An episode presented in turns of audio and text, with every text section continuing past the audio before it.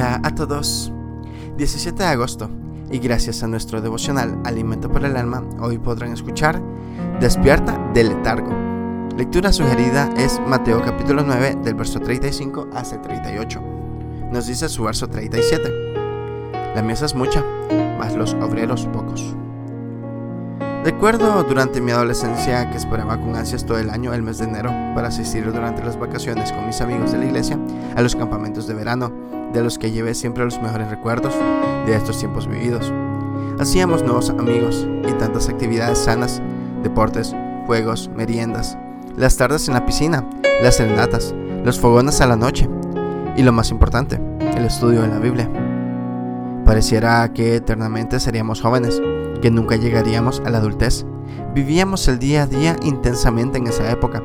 No pensábamos en el futuro y menos en la vejez. Sin embargo, casi sin percatarme, me doy cuenta que los años pasaron, que tan corta y fugaz es nuestra vida. Sobre esto Dios en su palabra nos enseña que debemos vivir con sabiduría, redimiendo el tiempo. Él desea que sus hijos lleven una vida de fruto, una vida que no se centra en solamente sí mismo, que aproveche cada oportunidad para construir sus vidas con un testimonio de fe. Vivimos tiempos donde existen tanta necesidad y la gente espera mucho de nosotros. No decepcionemos. Allí, al lado tuyo, quizás tengas unos cuantos vecinos con problemas matrimoniales y necesiten conocer a Cristo. Quizás tengas un colega de trabajo con depresión que necesita desesperadamente una palabra de esperanza. Quizá sea un compañero de estudio, un amigo que está esperando que le hables del amor de Dios.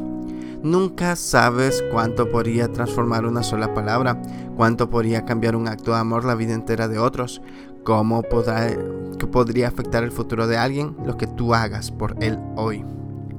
Devocional escrito por Luisa Canán en Paraguay. No hay tiempo que perder, hay mucho por hacer. Muchas gracias por escuchar.